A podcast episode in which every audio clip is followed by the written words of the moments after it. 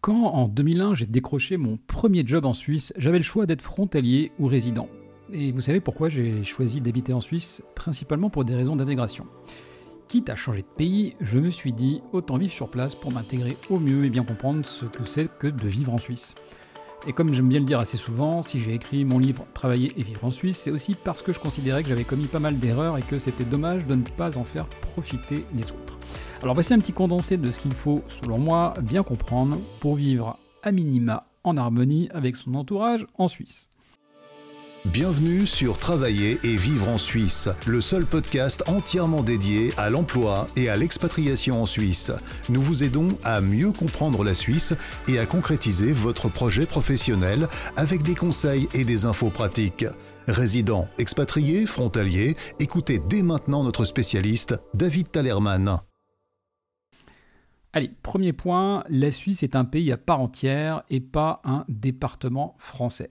Bon ok, je euh, ne m'adresse là qu'à mes compatriotes, hein, je suis français, mais certes, en Suisse romande, on parle français, l'environnement est assez proche de ce qu'on peut trouver en Haute-Savoie ou dans les départements limitrophes, mais on n'est pas en France pour autant. Ne vous laissez pas avoir par votre environnement et par la langue, beaucoup de choses sont différentes, à commencer par la culture. Deuxième conseil, comprenez que en Suisse, l'étranger, c'est vous. Alors en Suisse, ben, c'est vous l'invité, hein. c'est à vous de vous adapter à vos interlocuteurs et pas forcément l'inverse. Beaucoup de choses vont vous paraître étranges au début et c'est bien à vous de vous adapter et de comprendre comment ça fonctionne ici. Certains de vos interlocuteurs feront le premier pas, d'autres pas, mais l'initiative vous revient et ça c'est certain. Troisième conseil, attention, comprenez bien que votre culture française est plutôt bruyante pour un Suisse. Alors faites profil bas, apprenez la modestie, ne faites pas en sorte que les projecteurs soient continuellement braqués sur vous. De manière générale, en fait, on n'aime pas en Suisse ce qui sort du lot. On préfère raisonner travail d'équipe, tant dans la vie professionnelle que euh, aussi la vie politique finalement. D'ailleurs, tous les conseillers fédéraux qui ont voulu se la jouer cavalier seul, hein, un peu à l'image des, omnipotents présidents de la République française, eh bien, tous ces conseillers fédéraux se sont fait sortir du gouvernement. Hein, n'est-ce pas, Christophe? Tu vois de quoi je parle. Hein? et puis, je, je, suis sûr que vous n'avez pas envie de donner l'image du français ou de l'étranger qui cela raconte. Quatrième conseil, comprenez bien que vous êtes l'ambassadeur de votre pays en Suisse. Vous avez la lourde responsabilité de colporter l'image de votre pays en Suisse. Si vous vous comportez en véritable connard, autant vous dire que les Suisses auront du grain à moudre et n'auront pas grand-chose à faire pour généraliser ce comportement à l'ensemble de votre population. Donnez donc une image positive de votre pays, fixez-vous pour objectif de faire changer d'avis les Suisses qui pourraient justement avoir des a priori. Conseil numéro 5. D'ailleurs, parlons-en des a priori. Partez vous-même sans a priori sur les Suisses et la Suisse. Alors je suis toujours très surpris des clichés et des a priori qu'on peut avoir sur un peuple et un pays alors même qu'on n'y a jamais vécu. Alors merci les réseaux sociaux et merci la presse. Avec la Suisse, c'est facile, on manque jamais d'exemples. Hein. Mais bien que proche, euh, paradoxalement, hein, en tout cas je parle des pays euh, limitrophes, on ne se connaît pas si bien que cela. Et surtout, j'ai tendance à dire que la Suisse connaît d'ailleurs bien mieux euh, les pays limitrophes que les pays limitrophes la Suisse, mais passons. Et il est assez facile finalement de se laisser aller à des a priori. Et si c'est le cas, alors autant vous dire qu'ils vont très vraisemblablement plomber votre intégration. Donc si vous arrivez en Suisse, eh bien, s'il vous plaît, partez d'une feuille blanche. Conseil numéro 6. Ne comparez pas sans arrêt les différences culturelles entre les deux pays. Tant que vous le ferez, non seulement vous agacerez tout le monde, et particulièrement vos collègues et amis suisses, mais en plus, vous ne pourrez pas vous intégrer. L'exemple type de ce qui peut exaspérer un Suisse, c'est un exemple français, tiens, nous en France, on fait comme ça. Alors là, vous êtes sûr d'avoir marqué un max de points et que vous allez vous prendre un coup de calage dans le dos dès qu'il en aura l'occasion. D'ailleurs, le signe qui prouve qu'on commence à s'intégrer, c'est quand on arrête de comparer avec son pays d'origine. Conseil numéro 7.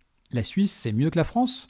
Alors finalement, bien malin qui pourra dire qu'un pays est mieux que l'autre, en fait ce qui est important, c'est comment vous réussissez à vivre dans un pays, que ce soit le vôtre ou un pays étranger. Là, j'ai pris l'exemple de la France, mais peu importe. Si tout était parfait dans un pays, on y serait tout simplement tous. Et tout le monde n'est pas fait pour vivre en Suisse, tout le monde n'appréciera pas forcément la manière dont on vit ici, et d'ailleurs c'est tant mieux. Conseil numéro 8, intéressez-vous aux Suisses et à leur culture. Votre pays, vous le connaissez bien, non? Alors pourquoi chercher à rester entre personnes du même pays? Alors si, si, hein, c'est vraiment un réflexe grégaire tout à fait répandu et habituel. Hein. Quand on arrive dans un pays, on recherche les gens qui sont comme nous.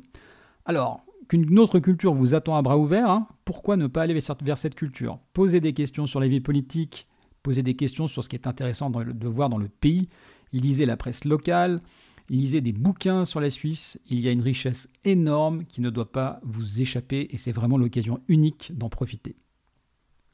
Conseil numéro 9, parlez la langue. Alors là je m'adresse plutôt à ceux qui vont travailler euh, ou vivre en tout cas en Suisse alémanique. Hein.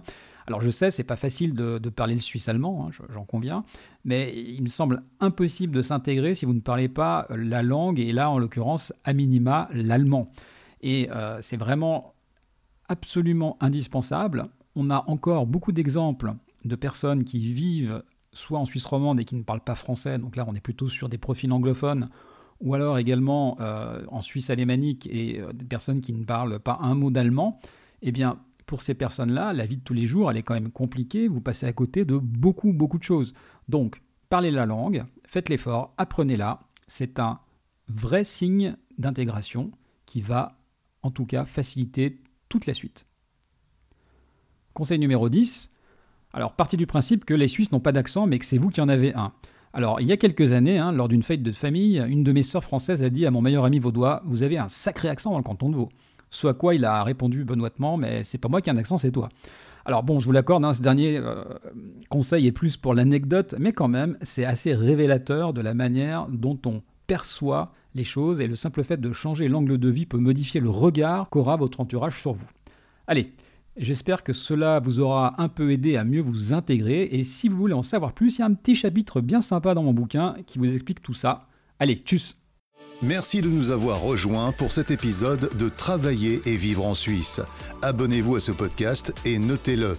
Visitez le site www.travailler-en-suisse.ch pour plus d'informations sur le sujet abordé aujourd'hui et pour accéder à encore plus de ressources et d'informations.